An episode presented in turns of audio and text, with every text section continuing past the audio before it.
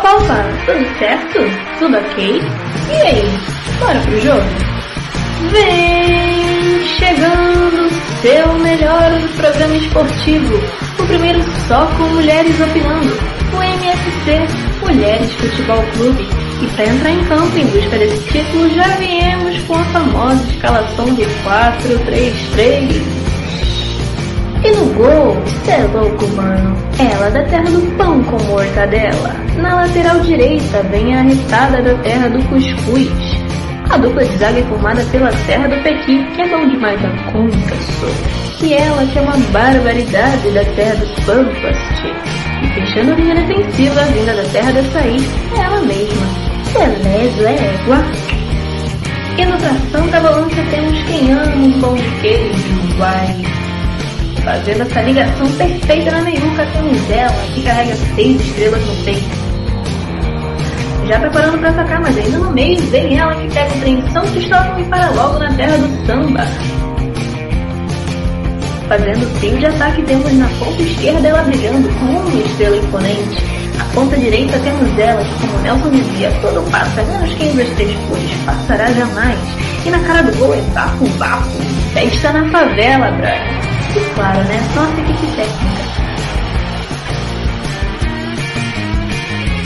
Eu, a sua narradora preferida de toda a semana. E ele, né, claro, o nosso gandula, para colocar a bola em jogo e nada mais. Então pegue seu goró e vem em campo conosco em busca desse título, amigos. Tamo junto!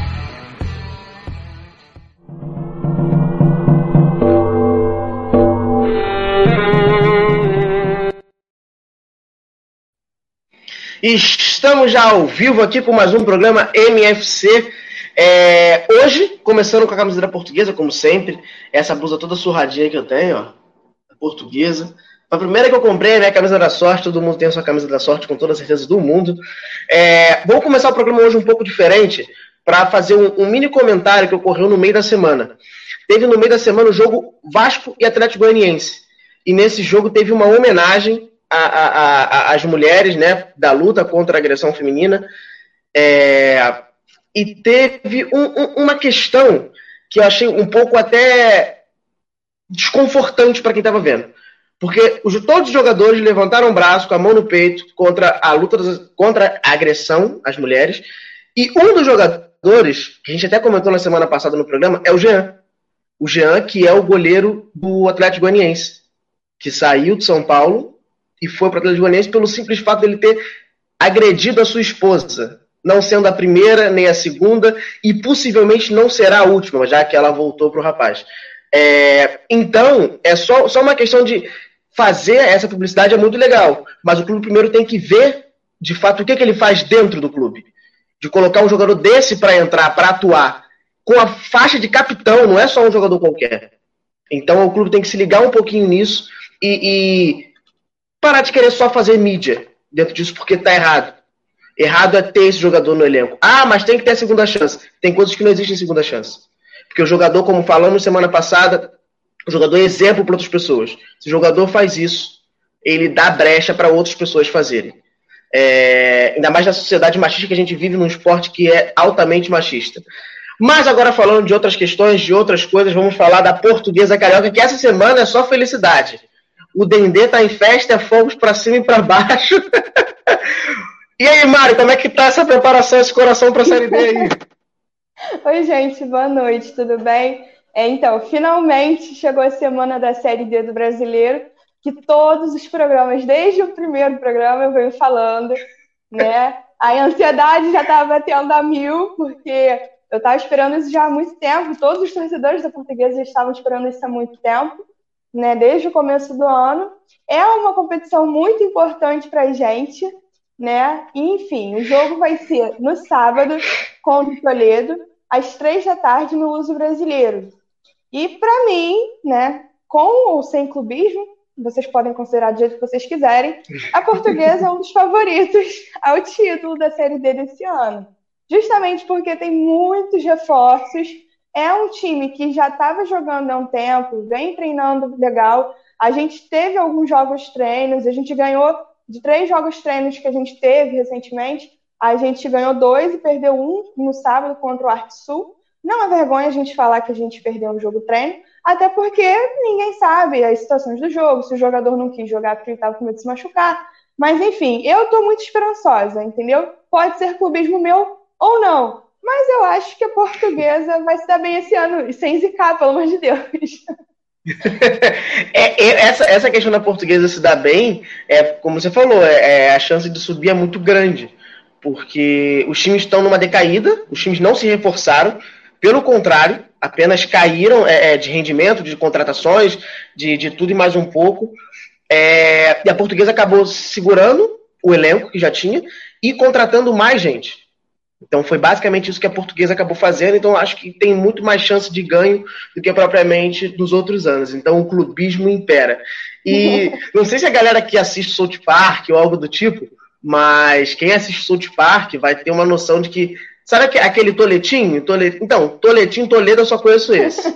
Galera do Sul que me perdoe, me perdoe muito, mas Toledo desconheço. É... Lembrando a galera que está ouvindo a gente na rádio, pode mandar o WhatsApp para a rádio de vocês, que o WhatsApp vai chegar até a gente, a gente vai responder a sua pergunta. É, a gente sim, é, como a Mari falou, a gente perdeu o, primeiro, o último jogo, basicamente porque foi o último jogo. É, Mari, você tem noção se, se a portuguesa, é, de fato, vai, vai ter elenco ou ela vai ter um time para jogo? Porque eu vi que teve várias contratações. Aí eu queria saber a sua opinião se vai ter elenco ou se vai ter um time para jogo. Não, eu creio que tem elenco, até porque a gente tem jogadores muito bons, a gente tem reservas muito bons e a gente tem um técnico que entende o time, entendeu? Não é assim, é, é um técnico que a torcida gosta muito dele, o Rogério Correia, né? E ele é um técnico que ele gosta de um time ofensivo. Então eu acho que a portuguesa não vai ter problemas quanto a isso. Entendeu? A gente tem muita opção ofensiva, a gente tem muito meia, a gente tem muito atacante, entendeu? Eu espero que dê certo, que eles se entrosem, né? Mas com tanto treinamento, e eles estão. Essa é a última semana de treinamentos, né? Eu acho que o Rogério Correia vai conseguir é, fazer um time é, bom, e se precisar ter um time misto, ele vai conseguir lidar com esse time misto também. Ele vai fazer com que os jogadores se entendam entre eles. Perfeito. É, lembrando que eu, Mari, Ju e a Belly, que faz a, a, narração de início da, do programa da MFC, a gente vai estar narrando o jogo em algumas rádios. A gente vai avisar para vocês ao longo da semana no perfil da MFC, tá passando aqui embaixo, que é mfc.programa esportivo no Instagram. A gente vai estar fazendo narração, comentário, pré e pós-jogo. É... Então, quem quiser, entre em contato com a gente, queira transmitir nossa, nossa, nossa narração. E vai ser transmitida pelo perfil da Brava Raça, que é a torcida da Portuguesa, a nossa torcida, e do perfil Sou Lusitano, que é um perfil de torcedores da Portuguesa do Rio. É... Só um adendo rapidinho de Série C, D, né, de, de, times brasileiros, o Volta Redonda perdeu a primeira vez hoje e foi no Luso Brasileiro. Por quê? Porque as pessoas não entendem porque o Volta Redonda perdeu. Por que, que o Volta Redonda perdeu? Porque o Volta Redonda vai passar o posto de vitória do Luso Brasileiro. Então, o Volta Redonda perde, vem a portuguesa e só ganha no Luso Brasileiro. E a portuguesa de desportos e a portuguesa de desportos de São Paulo foi eliminada hoje da Série A2.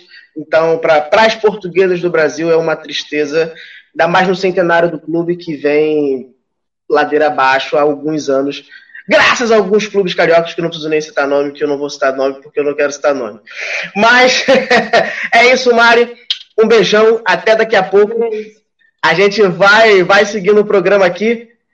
E, e já que a gente falou, né, de, de, como é que eu posso dizer, de clubes cariocas que né, se envolveram com portuguesa, não querendo dizer nada, eu vou chamar uma pessoa aqui e vou mostrar um presente que eu tinha já preparado Marina, eu tava preparado pra você, Marina. Ué, mas, gente, pô, teu time me sacaneou.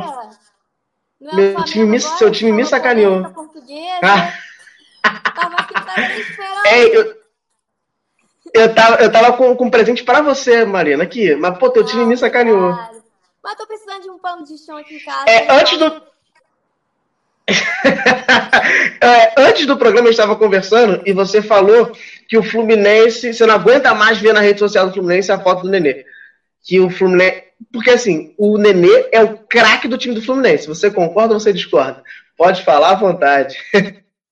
Então, acho que craque é uma palavra muito forte pro Nenê. Eu acho que ele, assim, decisivo, né? Ele que põe a bola para dentro. Mas aí, falar craque eu acho que é demais. Mas enfim, eu vou falar um pouco sobre os dois últimos jogos do Fluminense. O Fluminense jogou no meio de semana contra um clássico contra o Flamengo. Eu acho que além de ser um clássico, já tem um peso, né? É, o Fluminense vinha de, duas, de duas, dois jogos sem vencer. Então, acho que por isso o time entrou com um primeiro tempo horrível. Eu ouso dizer que foi, para mim, o pior primeiro tempo do Fluminense no ano. O time estava muito desconcertado e conseguiu voltar para o segundo tempo um pouco melhor, mas mesmo assim muito inferior ao que a gente espera do Fluminense jogar. E dou dois destaques super negativos. No caso, é o Muriel, que aquelas espalmadas que ele dá, não tem como. Os dois gols do Fluminense que o Fluminense tomou foram espalmadas ridículas dele, né? Tudo bem que o sistema defensivo também não estava marcando bem, ainda mais o gol do Gabriel Barbosa. Ele estava sozinho, mas são duas espalmadas para mim ridículas que não devem acontecer. E o Egídio, que eu não aguento mais xingar o Egídio, agora eu não, não vou precisar xingar ele tanto, mas nesse jogo eu vou ter que xingar, porque ele deixou o Isla sozinho para bater. Ele fica, ele dá muito espaço para o lateral do Flamengo jogar. Então, são esses dois, para mim, os principais culpados da derrota do Fluminense contra o Flamengo. É, a gente conseguiu fazer o, o gol no, no segundo tempo, mas o Fluminense jogou aqueles 10 últimos minutos só, que não foram suficientes para chegar ao empate.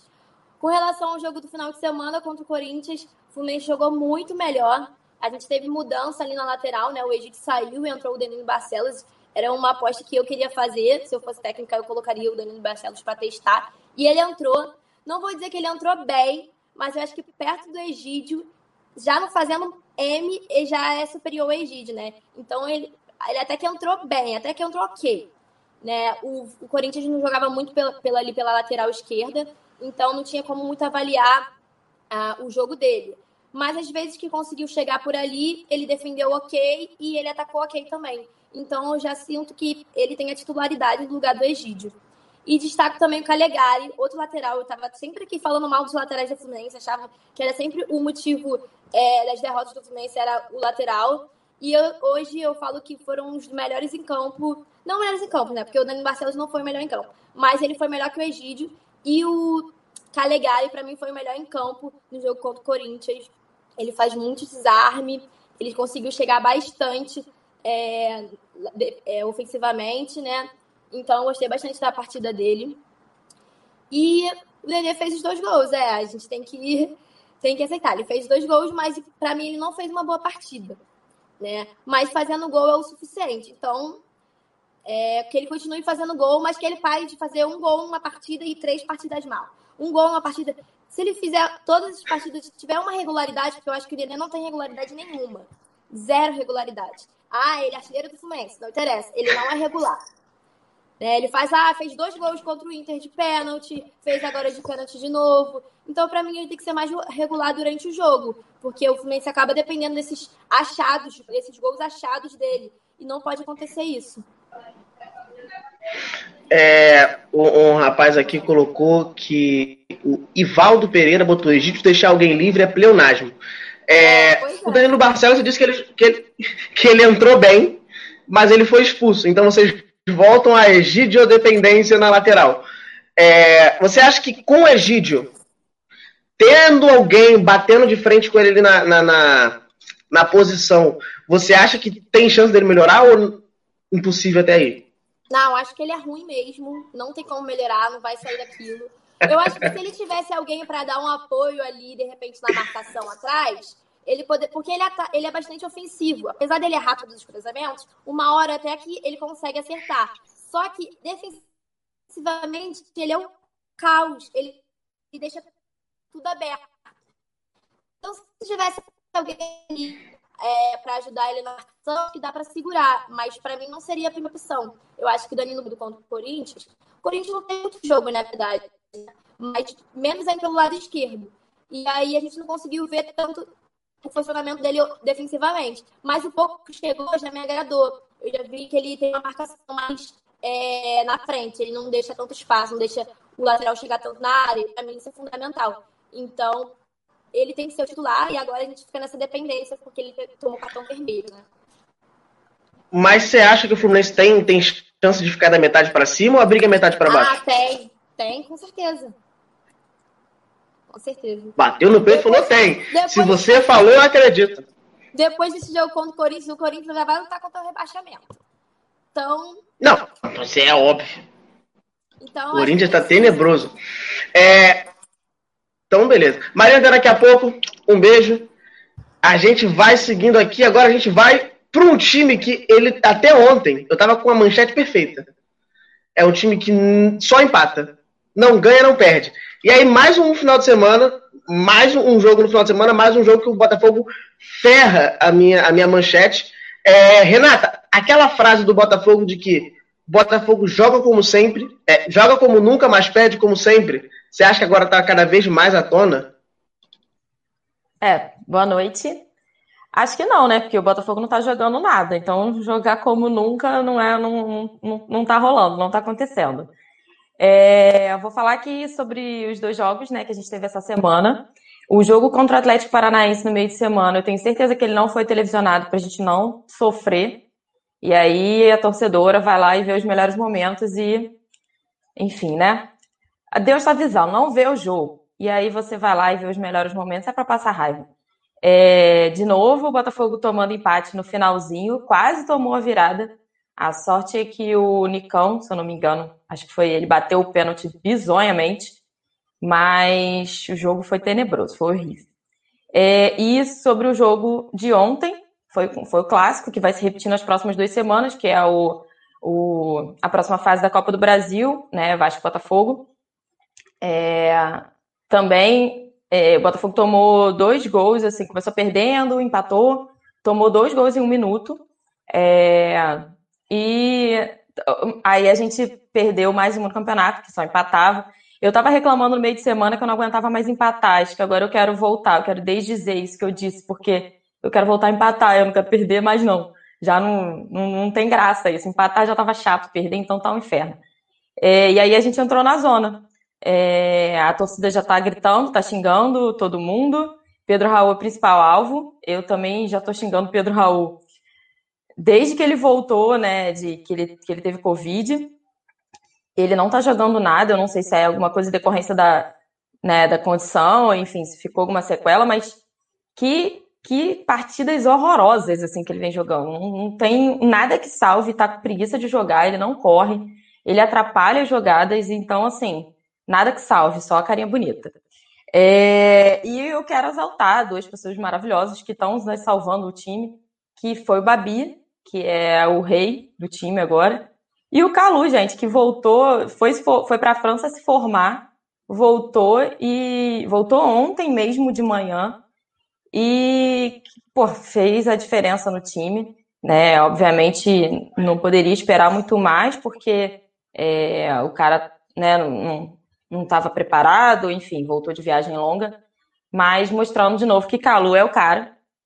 E agora, junto com o Matheus Babi, e fazendo aquelas dancinhas maravilhosas deles dois, espero que façam as dancinhas e a gente ganhe, porque tá complicado, tá difícil. É, sobre sobre né, campo, era isso que eu tinha para falar. É, lembrar que na próxima quarta-feira a gente tem o jogo da primeiro jogo contra o Vasco às sete. E no final de semana o Botafogo joga com o Santos é, no domingo. E agora eu quero falar de outra coisa que é, é envolve o time, né? Que envolve, né, mexeu bastante nessa semana do, do, do Botafogo, que é, foi o seguinte: uma menina fez uma denúncia sobre um, um, uma pessoa, um cara, né? Não gosto nem de chamar de torcedor. Ele não é da torcida, né? Não é membro oficial da torcida da Loucos mas é um cara que está sempre ativo, enfim, ela denunciando ele de assédio que ela vem sofrendo desde 2017.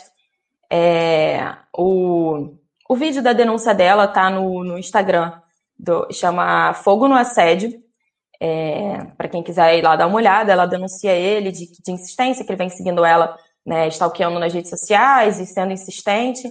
Enfim, é, e isso fez com que a torcida, que a Lucas, é, banisse ele do, do, de qualquer convivência né, com a torcida. É, passou os dados dele para o clube, o clube falou que vai abrir uma investigação interna sindicância, vai, né, não sei se tem câmera, porque a denúncia dela é antiga, e parece que outras meninas tomaram coragem e aí foram é, junto a esse Instagram, esse grupo de meninas que combate o assédio no Botafogo, que é o no Instagram, todo mundo começa, consegue achar como fogo, é, fogo no assédio.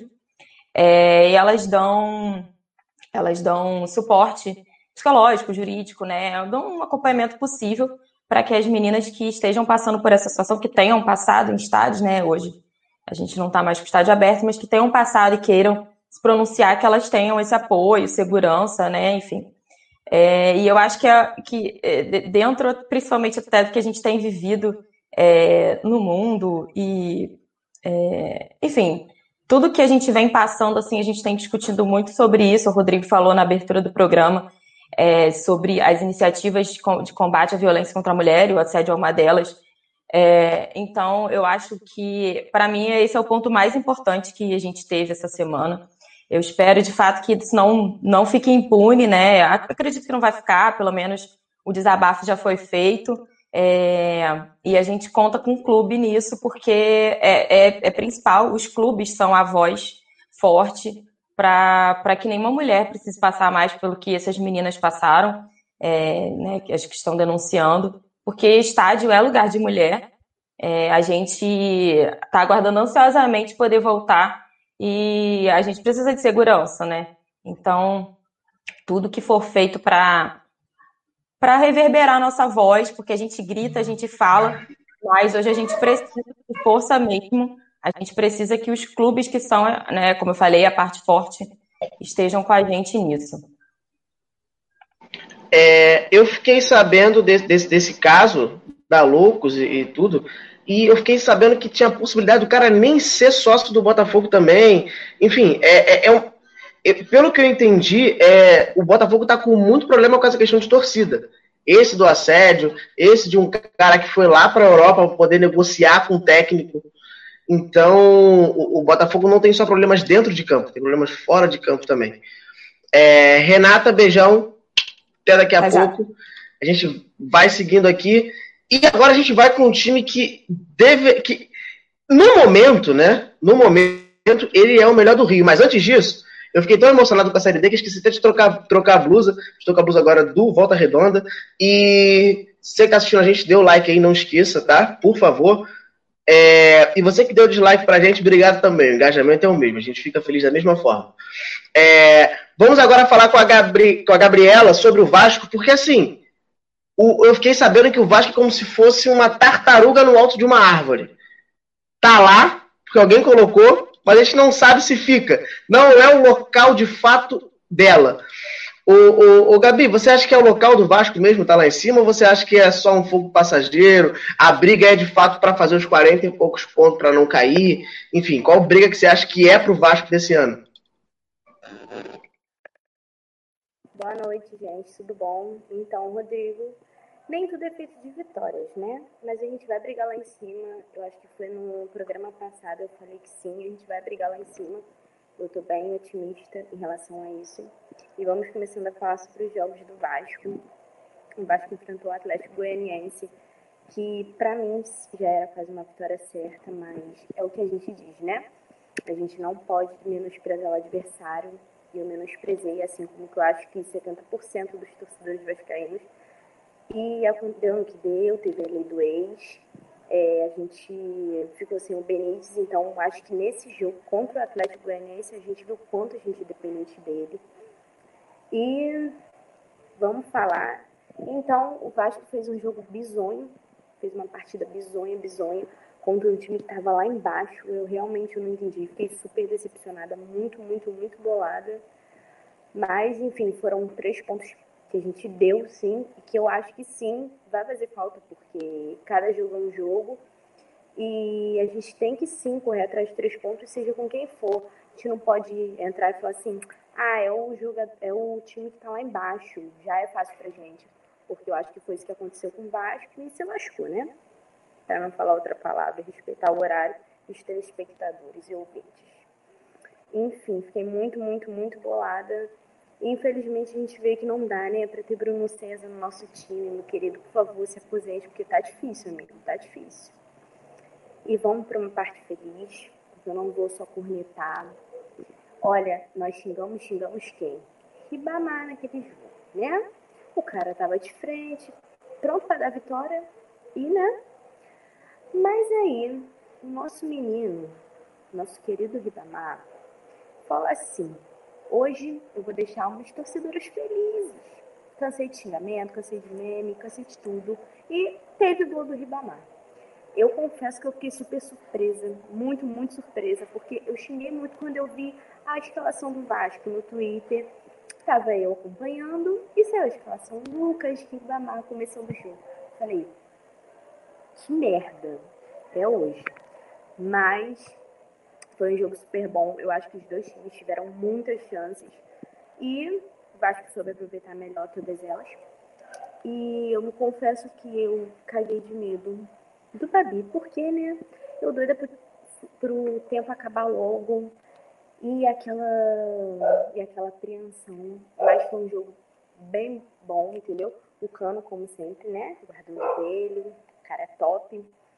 E a gente vai parabenizar o ben... Eu tô aqui para parabenizar o Benítez e falar que, por favor, gente, olha aqui, o Campelo, se você não comprar o Benítez, pode botar lá uma vaquinha que a gente vai juntar dinheiro. Ó, primeira nota de 200 que eu pegar vai ser, eu vou depositar lá pra gente comprar o Benítez, porque a gente precisa do cara.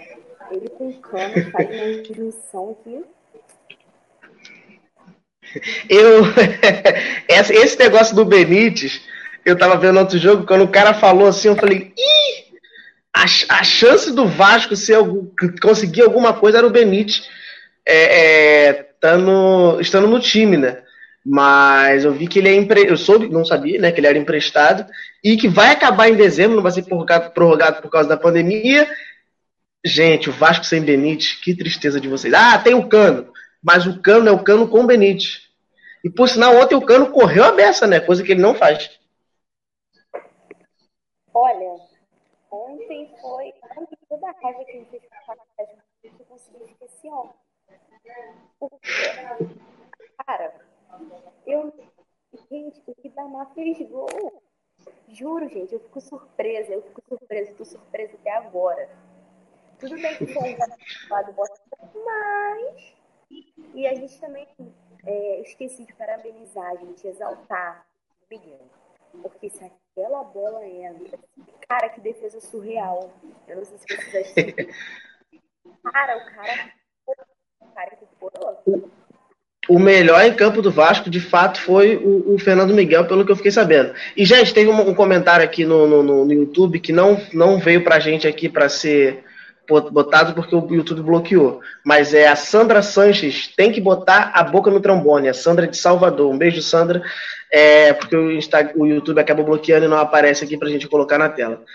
É, Gabi, então, é só maravilha com o Vasco até o momento. Um beijo. Até daqui a pouco. Mais alegrias para o Vasco e para o Catatal, que está cada vez evoluindo cada vez mais o futebol dele. E depois a gente se, depois a gente se fala mais. Beijo. E agora a gente vai dando sequência aqui no programa, falando com um time que era era, era o melhor do Rio, porque o Vasco poderia ser líder, virtualmente líder, se tivesse ganho do Atlético Goianiense e tivesse e como ganhou do, do Botafogo no final de semana. O Flamengo deu uma bobeada, mas não é nem bobeada pouca, é bobeada muita. Porque esse negócio de revezar time, eu acho que o Domi está revezando coisa demais. Porque eu não, não, não sei, não sei a opinião de vocês aí, eu não me meto no time dos outros. Porém, o, o, o Domi. Sabe aquele negócio quando você faz um bolo? Aí o bolo deu certo, fala assim: deixa eu mexer um negócio, deixa eu tirar um ingrediente aqui e vou botar outro. Você acha que, que, que é meio, meio, que o Domi errou a receita de bolo ou sei lá o quê? Você tá muda. Você não vai conseguir falar que você tá muda. Calma, eu ia botar. Ah, agora foi. Primeiramente, Essa receita de bolo do Domi eu acho que tá errada ou o quê? Protesto a derrota, tá? Estou com essa camisa estranha, protesto a derrota. eu acho estranhíssimo. Cara, não, você acha estranho você tem, que maneiro. Você fala assim, não, eu tenho porque eu sou exótica. Exatamente. então, é, cara, era pra gente estar, tá, né? Depois de quarta-feira a gente estava como? Se achando, quatro vitórias consecutivas. Né? Aí me chega ontem e me perde para o Ceará. Coisas que só o Flamengo faz por você. Perder de quatro para trás do Goianiense e não fazer um golzinho no Fernando Praz. Puta que é, cara, então, eu não, eu não acho que a culpa é do Domi, gente. Não sei, podem me julgar. Mas assim, ontem o Flamengo foi um apagão, gente, pelo amor de Deus. Não dá para botar a culpa no, no, no Domi se o Gabigol perdeu dois, duas chances ridículas, não, não soube fazer mais nada, entendeu? É, ele, ele tá com peças que não podiam usar, né? Tipo, o Gerson, por exemplo, estava suspenso, o Arrasqueta estava com desgaste físico, o Rodrigo Caio também. Não, o Rodrigo Caio foi poupado, mas, né, porque tá, acho que se não me engano, foi o único jogador que jogou todos os jogos, desde sempre com o Domi, começou como titular. Felipe Luiz, Luiz foi poupado, né? Isso tudo por conta da, da Libertadores. Assim, vários times dessa rodada fizeram isso, né? O Inter, inclusive. Então, assim, não sei, eu não, não, não vou acreditar ao Domi a culpa de ontem, sabe? A, a culpa pela derrota de ontem. É, não sei o que aconteceu, mas assim, quer dizer, sei, sei que foi um apagão, mas foi bizarro. É, e assim, a gente tinha encostado na liderança, né, depois do jogo de quarta. Deu até para dar uma esquecida, assim, no começo desastroso, mas, porra, ontem foi, foi brabo, né? E assim, é, ressaltar mais uma vez uma coisa que eu tenho falado sempre, porque de fato tem acontecido sempre, né? Que é o fato do Flamengo, todo santo jogo, tomar um gol. É impressionante. E também sempre tá perdendo um caminhão de gols, sabe? O... A nossa defesa tem sido uma mãe, sabe? Se insistir um pouquinho, leva um gol para casa. Foi assim na quarta-feira contra o Fluminense, né? Que tomou um gol no finalzinho, uma falha do Gustavo Henrique.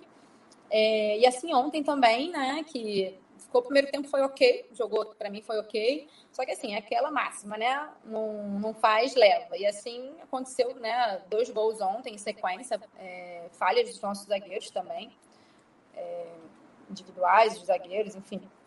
Eu acho que o Rodrigo Caio fez muita falta, eu amo ele, mas enfim. É, o Gabigol, né, na quarta marcou dele, mas também perdeu oportunidades claras. Ontem, cara, para mim a derrota pode, pode ser acreditada a ele, no caso, porque totalmente inseguro, também perdeu duas oportunidades assim claras de gol que poderiam ter mudado a história do jogo, sabe? E aí foi isso. Aí o Ceará meteu dois e a gente não conseguiu reagir, infelizmente, né? É, e assim, eu, foi o que eu falei, eu entendo e apoio o rodízio, mas assim, tem uma, um ABS aí que, assim, pelo amor de Deus, Vitinho, por que, meu Deus? Por que, dona? Então, assim, ele entrou mal na quarta, e aí ele começou jogando ontem, foi horroroso o tempo inteiro. E o Dom ainda espera os 30 minutos do segundo tempo para tirar esse poste do, do campo, cara. Isso não entra na minha cabeça. Eu acho que assim, eu não conheço nenhum flamenguista que esteja satisfeito com o Vitinho em campo, sabe, pelo Flamengo. Desculpa, eu não conheço. Se alguém quisesse manifestar nos comentários, eu acho que só o Domi gosta dele, não é possível, a família. E assim, depois de ontem, cara, a gente perdeu uma oportunidade, né, de, de chegar na liderança, estar dividindo a liderança com o Inter. Mas tudo bem, assim, o campeonato é longo, a gente vai chegar na liderança já já, se Deus quiser. E assim, é claro que os três pontos são muito importantes, mas o que mais me preocupou ontem foi a má atuação mesmo, sabe? O apagão do Flamengo na véspera de dois jogos importantes, né? Que o Flamengo tem na, na, na agora essa semana, na quinta-feira, né? O primeiro jogo. E assim, todo mundo jogou muito abaixo, né, do que pode, né? Thiago Maia, até o Thiago Maia que estava vindo com uma sequência ótima, o Pedro, o Isla fez só o Beabá, enfim, Lincoln, Vitinho horroroso, nem sem comentário, Gabigol muito mal, inseguro, como eu já falei. E agora, cara, é rezar para o jogo de quinta, até porque hoje a gente, né, foi confirmado que o Diego Alves não vai jogar, o que a gente já imaginava, né? Mas assim, tem sempre aquele tiquinho de esperança, né? Mas não vai rolar. Então, todas as preces voltadas para esse jogo de quinta-feira. É, chuta mal com as duas pernas, porque o Vitinho é ambidestro, né? Ele tem um talento que. Ele chuta mal com as duas pernas. O Christian, o, o Christian Oliveira botou aqui que a culpa é do Vitinho chupa-manga. É. é eu não entendo por quê, meu Deus. Então, mas eu vi, eu vi alguns programas esportivos que disseram que assim, ah, a culpa é do, do, do Vitinho, que o Vitinho joga mal e tal. Mas o Gabigol fez uma birra porque ficou no banco de reserva. Uma birra de bater perna de criança e de fato ele não, não, não concretiza. Por exemplo, ah, o Vasco é, um menos, é o que menos chuta no Campeonato Brasileiro. O Cano é um dos artilheiros. Porque ele é preciso. Vê a bola, é caixa. O Gabigol perdeu dois gols, estava 0 a 0 absurdo contra, contra o Ceará. Então, é, mas... talvez, talvez não seja um pouco culpa mais do Gabigol do que do, provavelmente do Vitinho. Não, tá, o Vitinho é ruim, ninguém, ninguém nega. Sim, foi o que eu falei, assim, eu acredito a derrota de ontem ao Gabigol, porque o cara é titular no time, assim, né? Tirando essa coisa de esquema de dono. O Vitinho não, então assim, beleza, ele é horrível, mas ele é reserva. Enfim, o Gabigol, para mim, assim, não tem como estar tá perdendo essa quantidade de gols bizarros. Assim. Ele, assim, ele perdia no passado também. Só que ele fazia também. Ele sempre perdeu muito gol, ele sempre teve muitas chances criadas. Então, ele perdia muitos, mas ele também fazia muitos. Então passava batido, né? Porque, ah, perdeu cinco, fez três, beleza. Quem vai reclamar? Só que agora tá acontecendo isso assim, quando ele faz, faz um, ou então, e aí perde tipo cinco. Ah, agora tá, a conta tá chegando, né? Porque tá fazendo, agora tá fazendo a diferença. Você perder dois, três gols, um gol, entendeu? A conta tá chegando? Eu acredito que a derrota de ontem é, é foda acreditar se for uma pessoa só, mas assim, se tivesse que escolher um, eu escolheria o Gabigol como, assim, maior culpado, sabe? Pô, muito inseguro. É, chuta, entendeu? Chuta em cima do goleiro, então chuta tudo errado. Chuta... E o Lincoln, a, a atuação do Lincoln, como é que você coloca? Oi? A atuação do Lincoln. Ah, pra mim, ontem não seria nem cheiroso, sinceramente. Porque eu fiquei tão focada no time, gente. Mas sério, ontem pra mim foi indiferente. Ontem ele tava tranquilo. Mas eu acho que eu sabotaria ele também quando o Flamengo tivesse mais assim, sem precisar ganhar, se aquela coisa assim, meter dois gols, só pra manter, sabe? Mas assim, eu não sou técnica, né? Eu, fico, eu fico, falo isso porque eu fico desesperado quando ele entra já. Assim, uma, sei lá, não então, segurança, be... entendeu? Sim. Então, um beijão. Até daqui a pouco. E a gente vai seguindo aqui com o programa. Até a rodada passada, se você pegasse a tabela e virasse ela de cabeça para baixo, estaria quem? Goiás em primeiro e Inter em último. Em, e, talvez em Goiânia a questão da, da, da, da, da localização, talvez da gravidade, não sei, a gente, eles não tiveram noção de tabela time do Goiás não teve noção de tabela e caiu para dentro do Inter. Ah, o Inter estava com o time em reserva, mas o Goiás estava com um a menos no início do jogo. Não, tinha um, um, jogador a menos. Um jogador a menos. Jogando, né? É, é, tá, em casa, não tem torcida, isso é, é, indifere. Com um a menos, o, o, último do campeonato, jogando contra o líder. O, o, eu, eu até cheguei a brincar no grupo com a Andresa, né? Que eu falei, Andresa, tá 1 a 0 mesmo? É, é isso? Depois eu vi que tava com, com time é, com, com 1 a 0 com um jogador a menos. Eu falei, Andrés, é isso mesmo? Ela, é, nem tô acreditando. Eu falei, e ziquei o, o, Goiás. Mas ainda bem que eu não ziquei o Goiás. Ainda bem, né, pro lado da Andresa. Ainda bem que eu não ziquei o Goiás. Ô, Andresa, como é que foi isso ontem? Você conseguiu ainda tá respirando? Como é, como é que tá esse coração depois dessa vitória que ninguém explica? Do crente ao ateu, ninguém explica essa vitória do Goiás. Então, aqui, ó. Um, dois, três, ha, Ganhamos do líder, né? É, eu acho assim que não importa se o Inter tava com o time reserva. É, eu tava até fazendo uma comparação que o time reserva do Inter é até um time melhor que o time do Curitiba, né? Que o Goiás teve aquele empate vergonhoso, né? De 3 a 3 é, Teve alguns jogadores que eu vinha criticando muito, que, assim, jogaram até bem. Primeiro, o Rafael Moura, ele jogou até bem, mas assim, não na função de atacante, né? Ele estava jogando praticamente como um volante. E eu achei bom no Thiago Largue ter feito isso. É, foi, assim, uma, uma boa ideia de, de ter imposto isso para ele. E o Tadeu também melhorou bastante. Ele estava vindo de atuações, assim, inferiores ao jogo dele mesmo, que ele é um goleirão, mas não estava mostrando muito bem isso tanto que foi considerado o melhor jogador, né, do jogo. E assim, meu Deus, foi difícil acreditar mesmo, gente. Nossa Senhora. E como eu não estava aqui na semana passada, né, o Goiás vinha de placares horríveis. Perdeu três jogos seguidos de 2 a 1 um. A gente estava até quase buscando aí uma mãe de santo para tirar essa zica do 2 a 1 um. Ah, falando nisso também, teve um torcedor que jogou sal grosso no Serrinha ontem. Então, acho que isso aí ajudou bastante, viu?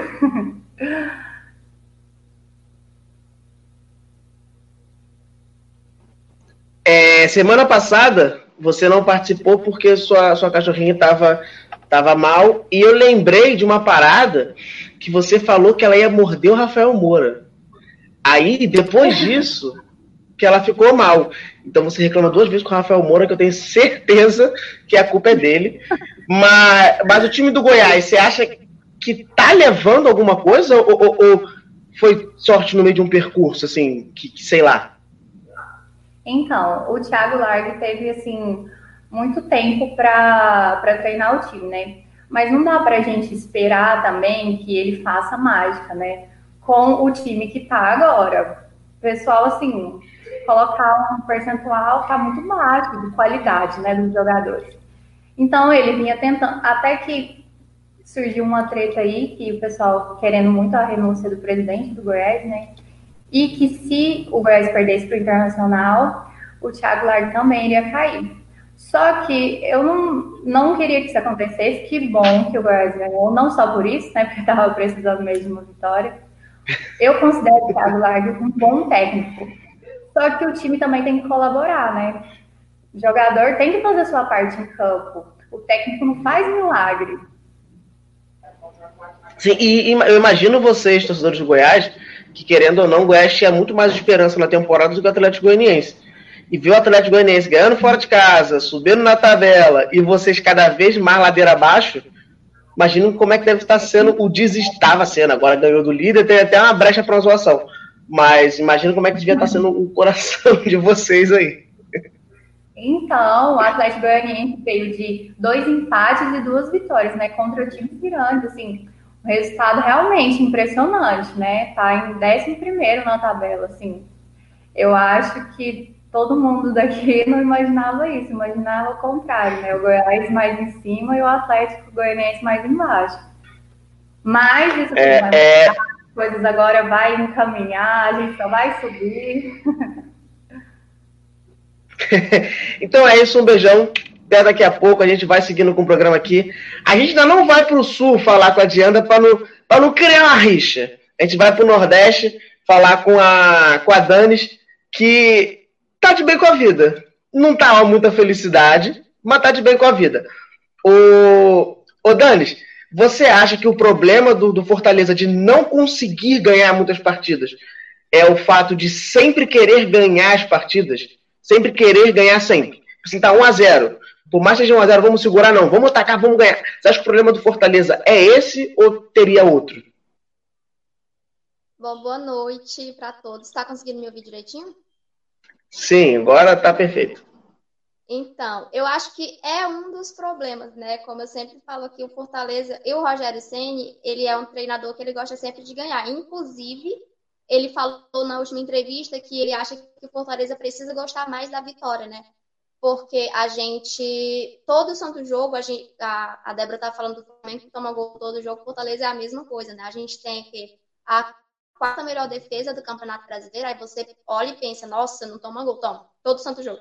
É tipo, a gente praticamente já começa perdendo por 1 a 0 porque a gente sabe que vai tomar um gol, só não sabe quantos ou em que momento do jogo.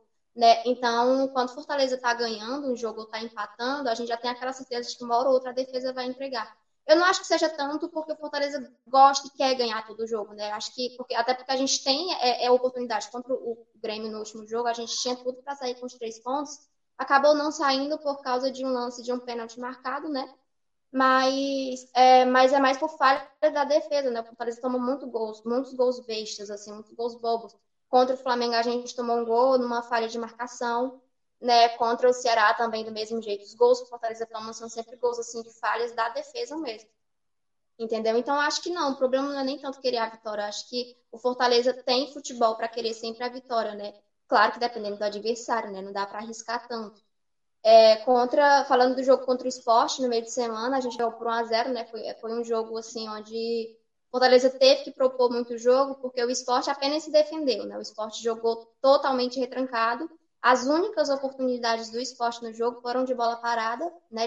É, inclusive é uma coisa que eu sempre falo aqui, pontuo, que é um problema na defesa do Fortaleza, bola aérea bola cruzada na área, né? O esporte quase chegou no empate, é, teve duas bolas no travessão, né? Uma deficiência do time, é um dos motivos para a gente sempre tomar gol em todo jogo né? E aí a gente jogou, mas foi um, bom jogo do Fortaleza. É, o, apesar do, do esporte se defender demais, o Fortaleza conseguiu quebrar as linhas de defesa do esporte, conseguiu fazer o gol e segurar, né? O 1 a 0 teve oportunidades, mas como sempre perde gols demais também. Contra o Grêmio, a gente fez um ótimo jogo, foi um, um jogo muito bom. Assim, aos dois minutos, o Oswaldo já estava já tava dando trabalho para o goleiro do Grêmio, né? Só que ele acabou fazendo a defesa. E aos 16 minutos abriu placar, fez 1x0 num, num golaço, assim, eu acho que meio sem querer do Oswaldo, mas foi um golaço. Graças a Deus o David não chegou na bola, porque se tivesse chegado ele ia perder. Né? David é uma coisa que eu ia falar, né? Porque tipo, Fortaleza começa perdendo de 1 a 0 todo jogo, mas ele também começa jogando com um a menos, porque o David ele é um a menos. Né? A galera tem uma mania assim de achar que o David, que tipo o Romarinho, que hoje é o melhor jogador do Fortaleza, ele foi assim um exemplo de mudança da água para o vinho. Né? Ano passado, no jogo contra o Santa Cruz, ele era muito criticado. E aí, no jogo contra Santa Cruz pela Copa do Nordeste, ele fez um gol e, tipo, depois daquele gol, ele se... foi a redenção dele, virou o melhor jogador do time, foi da água para o vinho mesmo. E a galera, a galera acha que isso vai acontecer com o David, só que não. O David ele é ruim por natureza. Não tem, eu não conheço um torcedor do Cruzeiro que chegue para mim e fale: não, mas o David é bom, entendeu? Dá oportunidade. Não, não dá. Não conheço um. Né? Não sei se a Mari gosta do David, eu creio que não, né?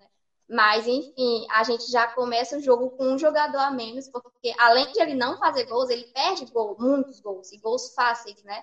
Então, eu acredito que o Rogério Senna insiste muito nele, porque ele é uma indicação do Rogério Senna.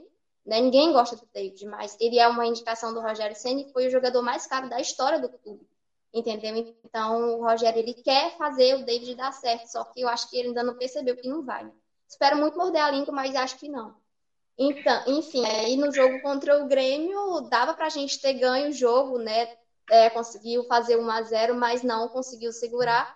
E é uma coisa que o Rogério falou que o Fortaleza precisa aprender a gostar mais da vitória, né? Eu acho que o time não gosta. Todo jogo que a gente está empatando ou está ganhando, a defesa vai lá e diz: Eu vou entregar essa de palavrão e pronto. é, o que você falou que foi o jogador mais caro, é, esse negócio de jogador caro é complicado. Por exemplo, a Débora estava reclamando do, do, Vitinho. O Vitinho custou 40 milhões de reais pro Flamengo. Ele nunca foi bom. É, a questão do David que você falou, tem gente que acha o David bonito. A gente acha o David bonito. Bom eu também acho que ninguém acha, não, mas bonito a gente acha ele bonito. Então, aí, aí é a opinião com vocês. dá, dá para vender, dá pra vender os produtos com a camisa do time. É, é pode ser. Danis, fique aí, não fuja da gente hoje, que nosso, na nossa segunda parte do programa, nossa mesa redonda, a gente vai falar de Neymar, do Neymar, então fique aí, não saia, tá? Beijo até daqui a pouco. E a gente vai na sequência agora, a gente vai chegar no Sul. Agora a gente vai chegar no Sul. Semana passada a gente fez um trabalho de psicólogo com a Mari, que a Mari teve todo momento para reclamar da vida do Cruzeiro, que tomou mais um gol do Léo Gamalho, grande Léo Gamalho, grande jogador, Cruzeiro adora. É, ah, vai se ferrar, Cruzeiro. Mas. é referência de vídeos que a gente vê aí no WhatsApp. Mas hoje é o dia da Diandra, de reclamar uma vida. Mas, Diandra, o Cudê não é um dos melhores técnicos do Brasil? Sim, por isso trouxemos ele, né? ah, eu não tô nem, eu não sei nem passar minha raiva hoje, olha. O Inter jogando com um jogador a mais desde os acho, primeiros seis minutos do, do jogo, que eu comecei a olhar, o jogo já estava com. já tinha acontecido todo aquele negócio lá. A expulsão, se eu não me engano, acho que foi um minuto de jogo. Isso, se eu não me engano, foi um minuto de jogo. É, eu comecei a ver, já estava acho que 10 por aí. Então, eu acho, tipo assim, ó, independente do Inter tá com jogadores reserva, não importa, não importa. Eles, tanto os reservas quanto os titulares, eles treinam iguais para quando precisarmos deles em campo, eles forem lá e dar o melhor, entendeu? Daí, com um a menos, sendo líder do, do campeonato, jogando com lanterna, o Inter fazer esse vexame, e sabe qual é o pior de tudo? Que a gente sabia que isso ia acontecer. Só que a, a nossa a nossa crença colorada é tão alta, pelo menos a minha, acredito que outros também tem, tenham essa mesma, que a gente pensava, não, hoje o Inter vai nos surpreender. Mas não, o Inter ele não gosta de dar paz pro, pro torcedor, ele não gosta, entendeu? Tipo assim, ó, o Inter tava só se defendendo, só se defendendo e parecia que aquele time ele era um time de transição que nunca ninguém tinha jogado junto, sabe? E daí querem a, a, aqui a crítica do Sul quer falar do ai como o Cudê, cara, o Cudê botou os caras em campo, boneco tá ali é para jogar e pronto. Entendeu? Ah, porque os Colorado, outra coisa que o pessoal tem que aprender. Colorado é quem vai no estádio, quem fica em casa, quem torce. Aqueles que estão lá dentro das quatro linhas, eles são funcionários, tá? Eles são pagos para fazer isso, independente de ser titular ou não. Pode fazer birra, pode fazer o quê? Tem que entrar em campo e jogar, entendeu? O, o jogo de ontem foi um vexame. O time era bom? Não era, não era, mas temos agora o início da Libertadores no, no desculpa, no meio da semana, entendeu? Nós temos uh, lesionados, nós temos gente uh, pelo terceiro cartão, pelo segundo, terceiro cartão, nós temos pessoas que estão suspensos do último jogo ainda, antes da parada da, da Libertadores, entendeu? Então, tipo, nós temos acho que seis ou dez, uma coisa assim. Eu sei que, tipo, é um puta número de gente.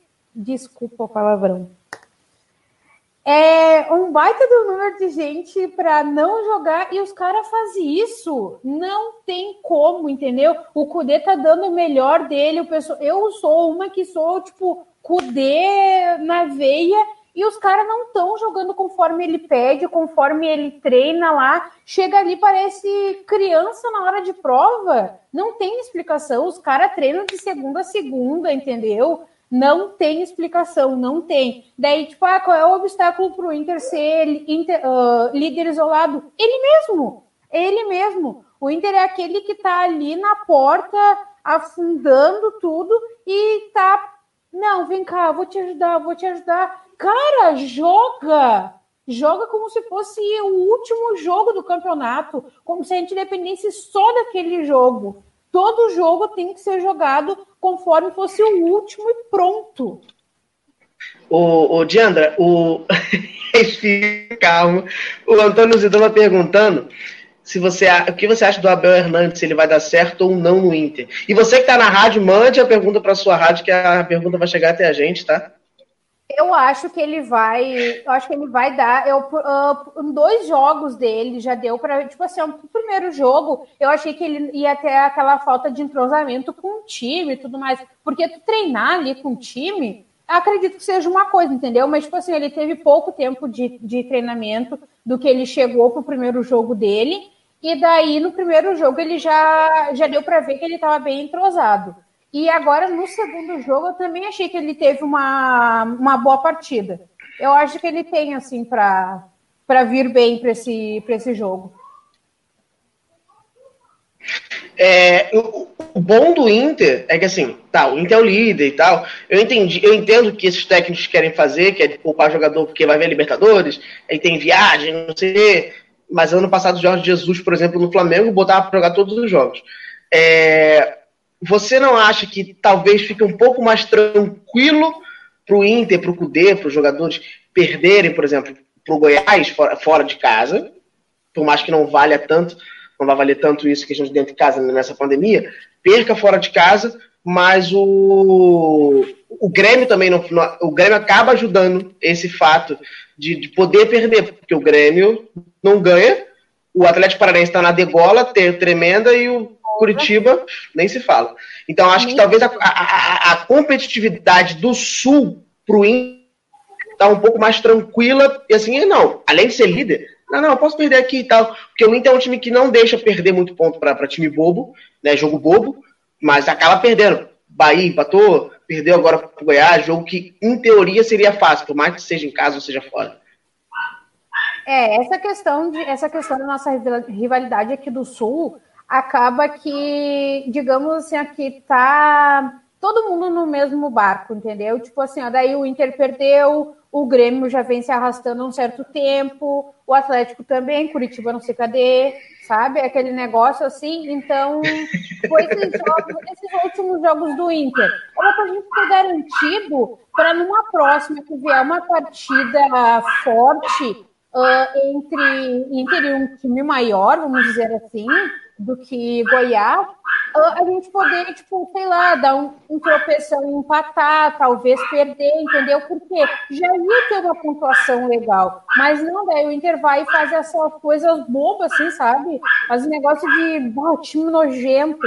E comentando do Grêmio, o Grêmio também, essa semana, tá com um desfalque para o início da, da liberta, do primeiro jogo deles da Libertadores, agora com a retomada. O Michael nem, nem viaja junto com o time. Uh, o Grêmio já descartou a possibilidade de uma nova grande contratação de presente de aniversário para os torcedores. E a euforia toda de ah, o Cavani veio, o Cavani não veio, não, o Cavani não vem. O próprio Renato disse é, é algo que eles querem, que eles tipo, sonham e tudo mais, mas é, é um passo muito grande para eles. E o, próprio Cavani já, já tirou isso de, de cogitação, né? O Inter também, voltando ali, tá? O, o Inter nega, mas todos já sabem aqui da mídia gaúcha que o Edenilson tem uma proposta, né, do exterior, que o Inter não conseguiria cobrir. Aí complica um pouco mais, é porque o centroavante de vocês é improvisado, que é o Galhardo, tá dando certo, mas não é a posição de função dele. É, então o Inter já está colocando, colocando essas peças para poder repor posições e acaba, acaba não, não, não, não tendo quem repor agora. E né? o Edenilson. É, agora... Diandra, beijão. Ah, pode falar. O Edenilson agora estava numa fase pode boa, falar. sabe? Tipo assim, ele já teve numa fase que dá vontade de assim, cara, quem contratou mas ele estava numa fase boa, né? E, o mesmo, e esse Sim. mesmo time que, que fez a proposta para ele é o mesmo que. É que é um nome muito complicado, gente, para tentar reproduzir aqui. É o mesmo que. Tenta aí! Uh, ai, cara, eu até nem, eu vou dizer que eu nem anotei o nome, porque é muito difícil.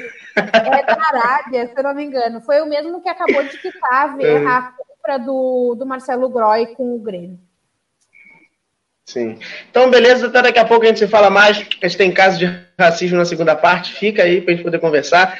E a gente vai dando sequência, agora a gente vai para o norte, que é a pessoa, tor a pessoa do norte, torce para o Cruzeiro, vai falar do time do norte com a blusa do Fluminense. Mas é porque tem um motivo, ela vai explicar o motivo do porquê da blusa do Fluminense. Então é porque... E. Pode falar. Semana passada eu fui colocada numa é justa, né? Se o Cruzeiro acabar, você ter que escolher um time para torcer. E aí eu falei o Bahia, eu tive problemas aqui em casa. Mas é isso, estou aqui com a camisa do Fluminense, né? Para não ser injusta com progenitores. Mas é isso. E, e, e, se você, e se você agora, se você fala, né? Você falou o, o Bahia, poderia ter falado do Fluminense, mas se você torcesse para os times do, do, de Manaus, do Amazonas, você estaria triste de uma forma. Primeiro pela Muito incompetência da, da, mas, mas da diretoria tá do Nacional. E pela, pela diretoria incompetente do Nacional ao extremo. Ontem eu vi até uma postagem da torcida da, da GDV que colocaram a meta dos 10 anos, que teria começado em 2015, que em 2021 o Nacional estaria na Série A. Mas enfim, Fale sobre os resultados do Norte, é, é Paysandu ganhando, é Manaus continua perdendo, é Nacional sem jogo de divisão, enfim. Pode falar. Então, gente, é, o Nacional jogou segunda, a segunda partida contra o de Paraná, né, da pré-série D, e acabou perdendo pelo mesmo placar do esse escudo, do, essa blusa do Fluminense é muito antiga. Sempre que meu pai era jovem ainda, e meu pai já é bem velho. Enfim, é, o, perdi até meu raciocínio. O, o Nacional jogou contra o de Paraná na pré-série D, perdeu pelo mesmo placar da ida, 2 a 1 Com isso, ele está eliminado mais uma vez, não tem chance de disputar mais nenhuma competição esse ano. Vai só se preparar para a continuação do estadual, que até hoje ninguém entendeu por que, que ainda vão tentar empurrar um estadual essas alturas do campeonato. O Manaus estava jogando hoje, começou às 17 horas do jogo, ele acabou empatando com o 13 da Paraíba é, gols de Matheus Silva e pelo 13 do Gilvão Ferreira. Não é um resultado muito agradável para o Manaus, porque ele estava ali na sétima posição e não está se classificando para a segunda fase da Série C. É, o Remo. Remo perdeu para o Santa Cruz, e mais continua em terceiro lugar, está se classificando para a próxima fase. E o Paysandu ganhou de 6 a 1 do Imperatriz. Tá na quinta posição, nessa, os quatro melhores de cada grupo vão para o mata-mata, né? Com isso, só quem está passando aqui do norte é o Remo. O Manaus continua em sétimo. É, é, tá, a situação aqui do norte está bem triste, assim, na realidade, porque esperava-se muito, sim, do Manaus para ele fazer uma boa campanha e tal, mas o time acabou perdendo apoio, até pela, por toda a situação do Covid e tudo que vem acontecendo. O governo daqui, né, os políticos aqui apoiavam muito o Manaus, porque é um time de empresário, não sei se eu já falei isso aqui no programa, mas ele tinha muito incentivo do governo, assim, da prefeitura e tal, até para se tornar atrativo e para levar bastante pessoas ao estádio. Mas como a gente está nessa situação da pandemia, acabou que, assim, o... não teve mais esse apelo, assim, por parte da, do, da política, né? devido não ter público e os jogos seriam mandados dessa forma. Tanto que o Manaus perdeu os jogadores, não trouxe reforços à altura. Enfim, espera-se muito que ele pelo menos passe né, para a próxima fase. Não sei se será possível. O, o Manaus vem de resultados assim. Dá ele ganha uma e dá uma sambada, empata, perde. Fica muito nessa oscilação. Não tem um, uma progressão assim, linear. Falando do futebol feminino, o Iranduba perdeu para o Inter. É, com esse resultado, ele está beirando o Z4. Lembrando que a, o objetivo do Iranduba é somente permanecer na Série A1, né? Porque eles estão jogando com o elenco do 3B, que é um outro time feminino aqui de Manaus. Inclusive, o Iranduba e o 3B eram um time só, mas teve uma briga ali na cúpula, separou e viraram dois times. O 3B joga a Série A2 e o Iranduba está usando o elenco do 3B, justamente por também ter esse problema financeiro. Perdeu todos os jogadores que saíram durante a temporada por não ter eles tiveram um acordo com o patrocinador master que não foi cumprido e a renda deles dependia de tudo isso, e não estão usando esses jogadores com um acordo que foi feito com o 3B. Eles têm, se não me engano, até dia 25 de outubro para permanecer na Série A, né? Que é o objetivo, estão usando as jogadoras emprestadas, mas, enfim, tá bem complicada a situação do Iranduba também, peca muito pela falta de entrosamento, é, a, a qualidade mesmo, assim, a, o nosso destaque mesmo aqui do Norte, que eu ia falar que a gente tem uma jogadora, a Micaele, que ela joga no Cruzeiro, pelo futebol feminino. Se eu não me engano, ela foi convocada para a seleção brasileira. Ela até marcou no último jogo do Cruzeiro contra o Vitória, que foi 4 a 0 pelo futebol feminino. Nosso destaque mesmo está sendo esse, porque as coisas estão complicadas no, no futebol nortista. É, você acha que, que o Manaus é muito daquele esquema do Iranduba de jogar com. Gente, no Rio de Janeiro um calor. Meu Deus é, do esquema de, tá, de, de tá ficar no meio da tabela, nem passa. o Manaus, tipo Iranduba, de não, não passar, não subir para não tentar. E, e, nem e lutar para não cair mesmo ali, ficar no meio de, lutar para ficar no meio de tabela. Então, eu acho que ele vai ficar realmente no meio de tabela. Esse grupo A não é um grupo fácil o Santa Cruz já está desgarrado, assim, como líder, né?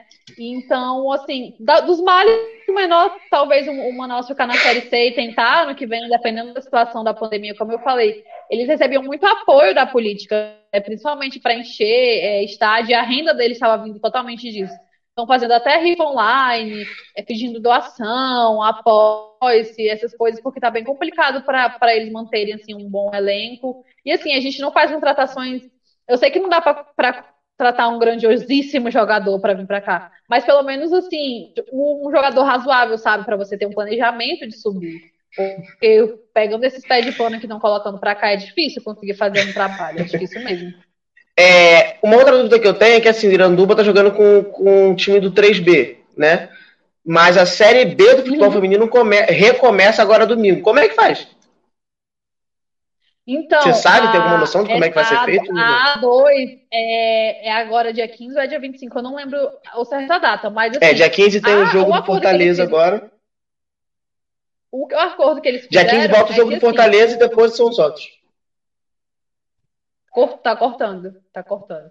Mas o acordo é que, que eles fizeram... Dia 15 assim, agora tem, os, tem, tem o jogo do Fortaleza e depois, na outra semana, que começam os outros jogos.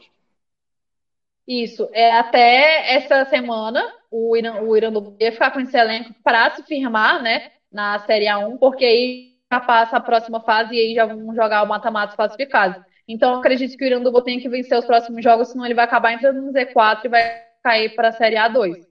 O acordo deles é só até essa data que começa a A2, porque aí o 3B vai jogar a competição. Tá bem, tá complicado. É, na verdade, na verdade não é nem, na verdade, eu errei a data, né? Nem agora, que é, amanhã, é agora é mês 9, começa no mês 10. Errei, foi erro meu. Então tem um é, tempinho aí é pra ficar outubro, com o time. É. E agora a gente vai colocar a Mari aqui, porque a gente tem que falar da felicidade bota de vocês Ju, bota sobre o Ju. Fala, fala, Sete. Boa noite, cara. Por que, que eu tô falando isso? Por que será que eu tô falando isso? Pô, tá muda, Mari. A Mari tá muda. Ficou até muda, ficou emocionada. A notícia que o Cruzeirense poderia ter é que o Thiago Neves, ele tá indo pro Atlético Mineiro. Por quê? Porque o Atlético Mineiro, ele gosta tanto do Cruzeiro que ele quer cair também para imitar o Cruzeiro, entendeu? Ele quer falir, ele precisa de dois técnicos, vai ser o Sampaio e o Thiago Neves. Ele precisa se afundar ali em dívidas. Enfim, o time, o Atlético Mineiro quer ser o Cruzeiro, né? Então fala, Ju, boa noite, cara. Só respondo por mim. Mas se você pudesse aí é, adiantar o nosso pagamento, ia ser bem legal, entendeu? Eu poderia falar com os jogadores. Ah, detalhe. Né, o próximo jogo do Cruzeiro é contra o CSA, tá bom? Só pra lembrar. Só pra lembrar Gente. que o CSA é um carrasco na nossa vida. Nossa senhora, é, essa notícia o, melhorou o a notícia de todo mundo. Menos da minha irmã, né? Porque, coitada, ela tá ganhou sete câmeras. O, o... o Cruzeiro ganhou o último jogo, não foi? Ganhou, graças a Deus, gente. Ganhou da vitória. Eu não assisti o jogo porque eu tava sofrendo pelo Raptors, que acabou sendo eliminado, por causa do Cruzeiro. E falaram, inclusive, que a zica do Cruzeiro foi tão grande de ganhar o jogo que a gente não ganhava nada que eliminou meu time da NBA. Mas, enfim, a Mari assistiu o jogo, né? Assisti, nossa, e que emoção foi esse jogo. Porque a gente, assim, como todo mundo já sabe, contra o CRB, a gente passou raiva entendeu? Inclusive passei vergonha aqui no programa, entendeu? Já entrei no meio do programa, gritei, enfim.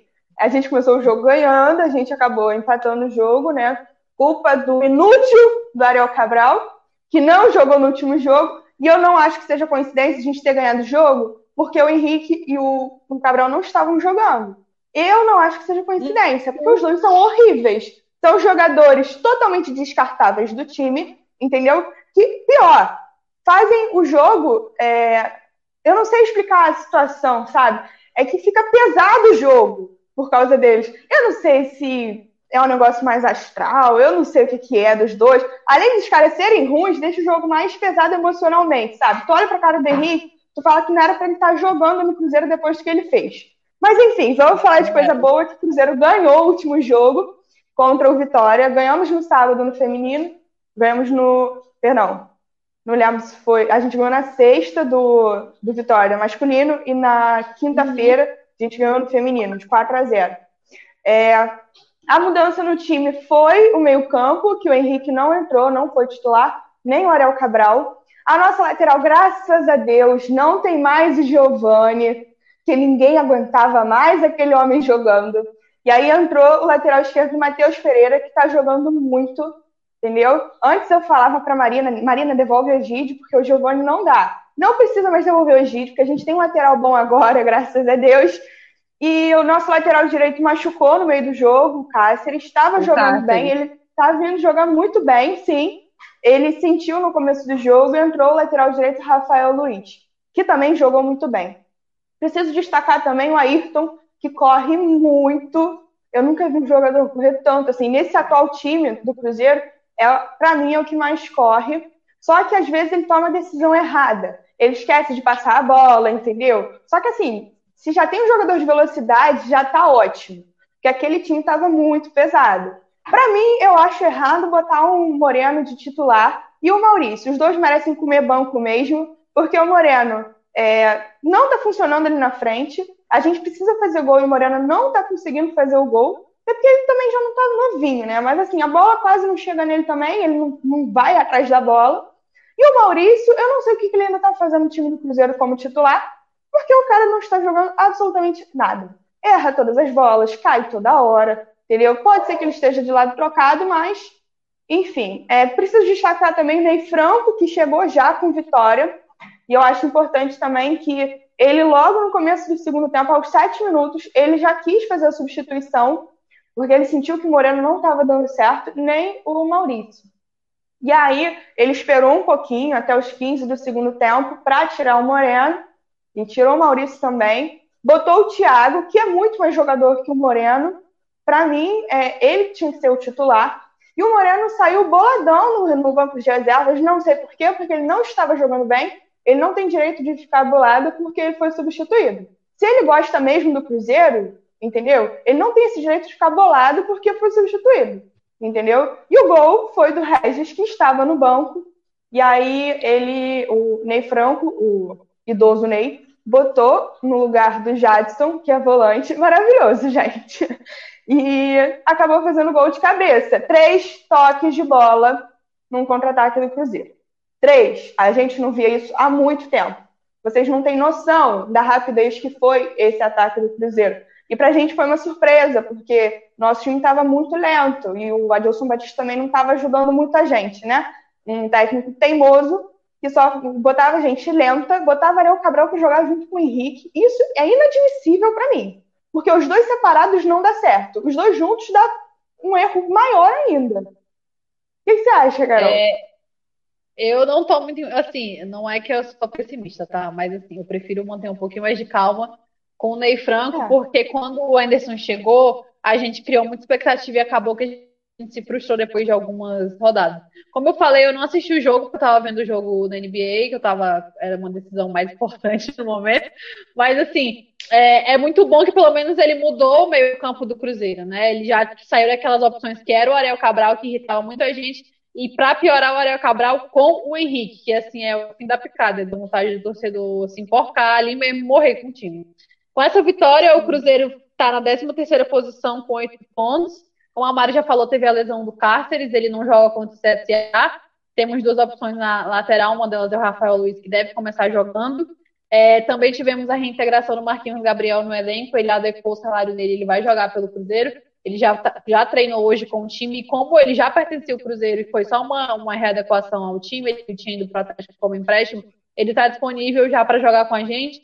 E tivemos a, a, volta do meu queridíssimo Sassá Lotelli, né? Que ninguém gosta mas eu adoro Sassá, gente. Não fala mal do Sassá, tá? A gente pode falar mal do Sassá. É, gente, Sassá pra mim ele vai ser melhor que o Moreno. Ele, pra mim, jogo de Série B pra ele é melhor. Do Curitiba, porque ele acabou se metendo em uma confusão, né? Ele foi pra uma festa depois da derrota no Clássico. O Sassá tem dessa, gente. O Sassá, ele tem que ter uma pessoa ali que bote ele na linha, senão ele não vai dar certo mesmo. É, como a Mari falou, também acho ele mais assudo, assim, mais jogador que briga para uma Série B. Eu acho que o Moreno ainda está tentando se readaptar ao futebol brasileiro, ele ficou muito tempo lá na China. É, ele tem muitos erros assim, de posicionamento, é, ele fica meio perdido ali atrás da linha dos zagueiros.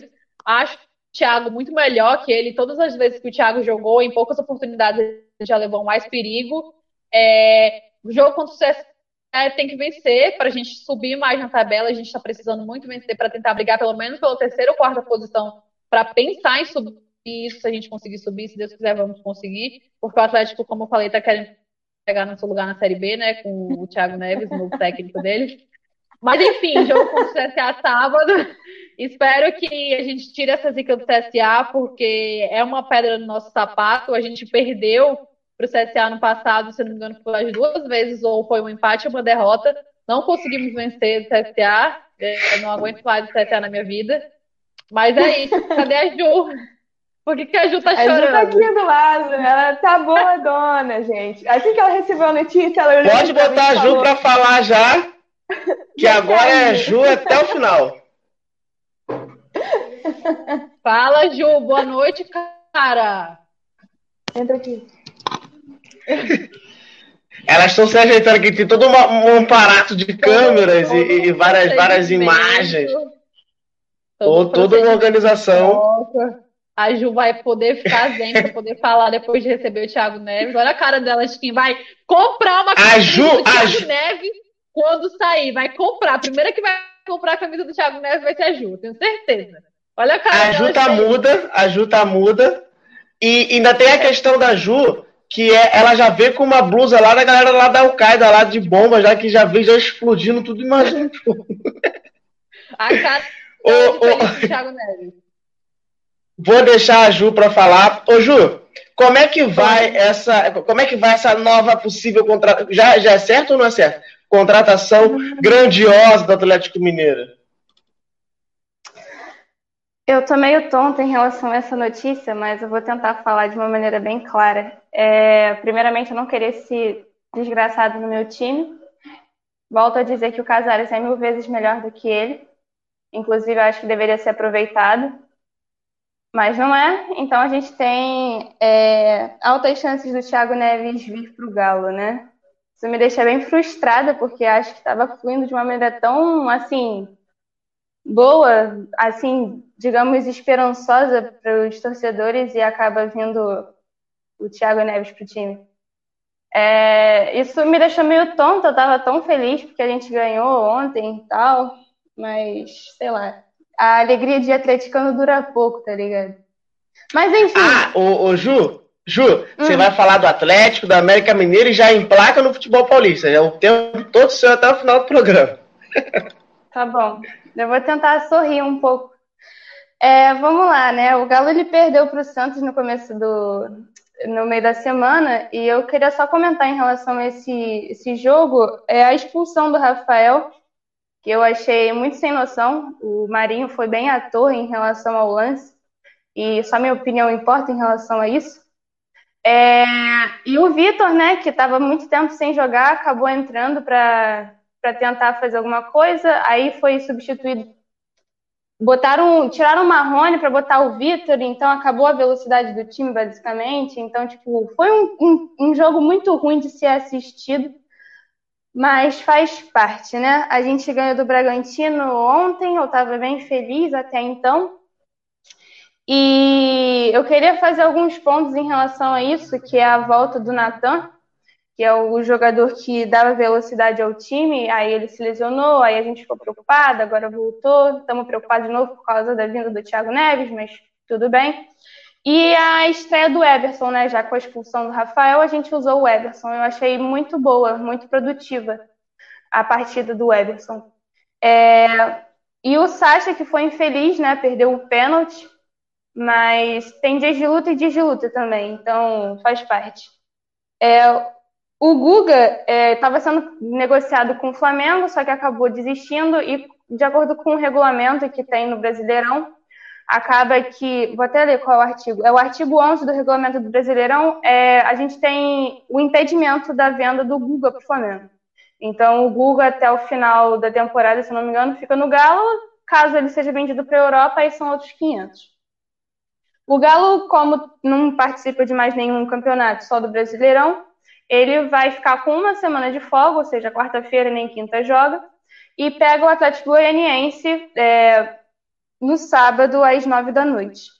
É, uma alegria que eu queria falar era sobre o manto da massa, né?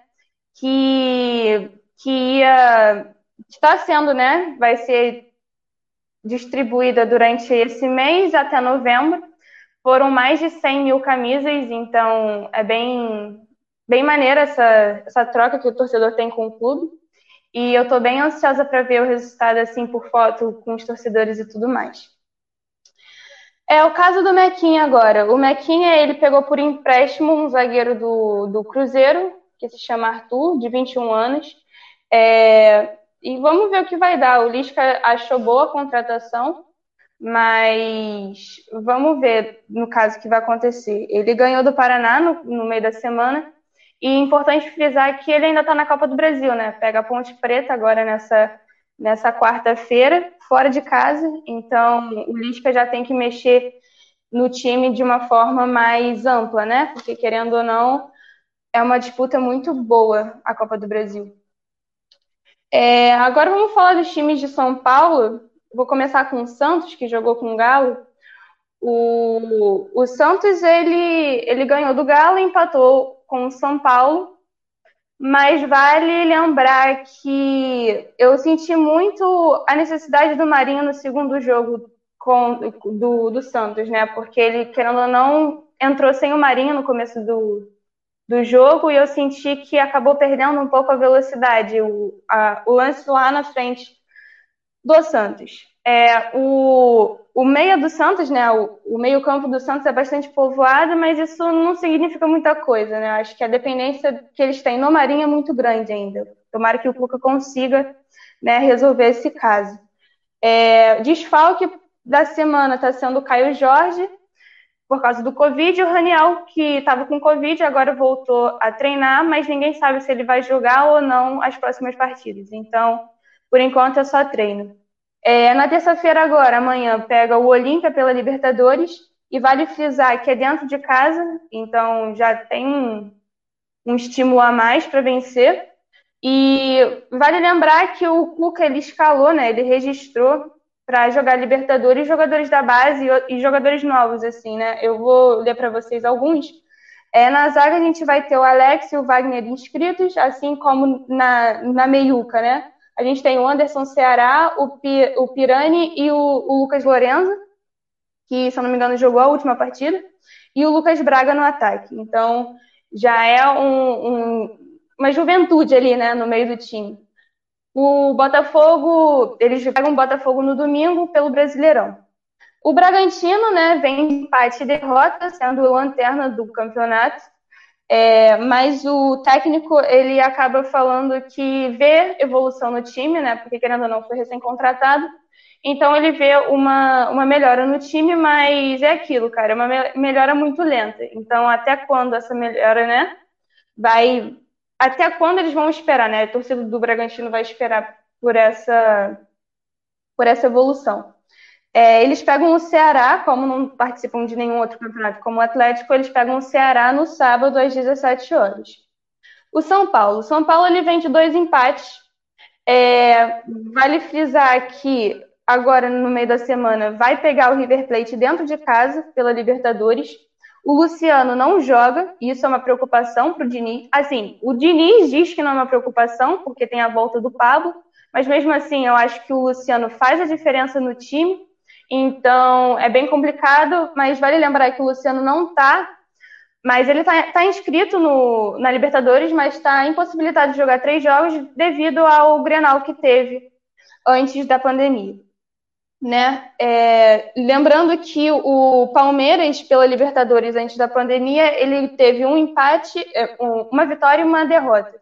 E, e isso daí já é bom ficar analisando pro Lucha. Vale lembrar também que o time do Palmeiras já não é mais o mesmo. Antes da pandemia, ele tinha, por exemplo, o Everton, o, o Anderson. O, o Anderson. Ah, não vou lembrar. Mas teve o Pato e teve o Anthony também. Então é um outro time, outra visão de jogo. Então o São Paulo vai ter que se virar um pouco, eu acho, que sem o Luciano por causa dessa punição. Agora com o Pablo voltando, então vai ser bem complicado, porque querendo ou não é contra o River Plate. E pelo Brasileirão, se eu não me engano, não tem nada. Corinthians agora. É, o Corinthians, ele ele tem o Jô suspenso, né? Teve uma, uma conferência assim online que decidiu a suspensão do, do Jô, porque em dois jogos, ou seja, não vai pegar nem o Bahia nem o Sport por causa daquela, daquele lance com o zagueiro do São Paulo, Diego Costa. É, e vale lembrar que durante essas duas derrotas que teve, né, do Corinthians, é, a torcida deu um, um terror, né?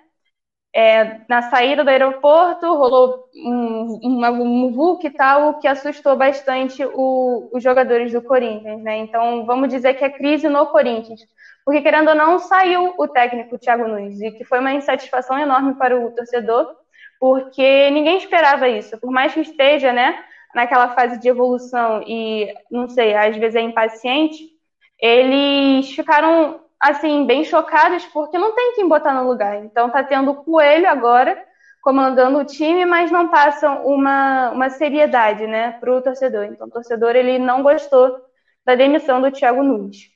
É, vamos falar dos desfalques. A gente tem o, Bocelli lesionado, o Léo Natel lesionado e o Gabriel desfalque também por causa dos cartões amarelos. Ele pega o Bahia em casa na quarta-feira, às nove e meia. E vale lembrar que a gente tem a volta do Avelar e do Fagner. Então isso já vai ajudando um pouco o time do Coelho a tentar buscar uma vitória no próximo jogos. Agora, para finalizar os times de São Paulo, a gente vai falar do Palmeiras. O Palmeiras ele ganhou do Corinthians, mas empatou para o Sport 2 a 2 Foi 2 a 2 Não me recordo, mas ele empatou para o Sport. É, vale lembrar do. Foi, foi 2 a 2 sim. Ah, viu? Ah, então não estou tão errada assim. É, a gente vale frisar o golaço do Zé Rafael, que teve, na minha opinião, uma expulsão injusta, o que acabou gerando o, o gol de empate do Sport. É, a gente tem a possível volta do Luiz Adriano, então já é um reforço a mais para a Libertadores, que pega o Bolivar na quarta-feira, às nove e meia da noite. Vale lembrar que ele é líder do grupo B da Libertadores, e isso acaba gerando uma confiança a mais para o torcedor do Palmeiras. Né? A gente tem um destaque, eu vou destacar aqui a atuação do Verão e do, do Gustavo Gomes. Eu acho que são jogadores que fazem a diferença no time. E, e é isso. A gente tem o Felipe Melo ainda se recuperando de lesão. Então o Lucha vai, vai, vai ter algumas peças boas para jogar, mas o Felipe Melo já é uma peça até que importante, né? Então vamos ver como é que ele vai montar o time para Libertadores. Quanto à questão do Campeonato Brasileiro, ele pega o Grêmio fora de casa no domingo às 14 horas. E por hoje é só. É, é, eu brinquei com a sua camisa, mas eu achei maravilhosa a sua camisa. Bateu até invejinha. É do Iraque, não é? Não, é da Síria. É do Iraque, não é? Não, é Síria. Muito maneira, muito maneira mesmo. É... Muito obrigada. Não, sim. Achei muito maneira a camisa. É, diferente. Diferente, diferente, diferente. É, é, é eu, como adorador de camisas é, é, diferenciadas, da, da, uhum. muito, muito legal. É, então você que nessa noite maravilhosa de segunda-feira desfrute do Thiago Neves chegando pô, no aeroporto.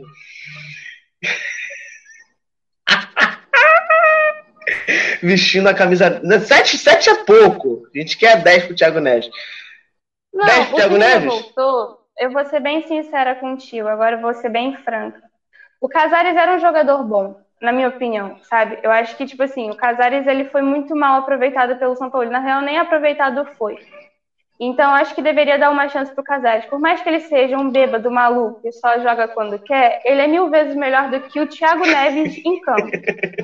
Então, tipo assim, e o que me decepciona é isso, que a vinda do Thiago Neves, obviamente, mas foi um pedido do São Paulo. O que me deixou muito irritada porque o, o São Paulo ele frisa tanto a velocidade e bota um velho para jogar no meu time. Não faz sentido para mim. Não faz sentido. Então, tipo assim, eu tô aqui bem revoltada, parece, não consigo nem dar um sorriso, mas é de decepção mesmo. Eu tô esperando o Sete Câmeras chegar no Twitter e falar, é fake, que nem ele fez com o Cavani. Eu vou ficar tão feliz que vocês não têm noção, mas é bem provável que ele venha mesmo, infelizmente mas é algo que eu não, não vou gostar de ver. Se fizer gol, não vou comemorar, porque eu não faço questão desse, desse cara no meu time.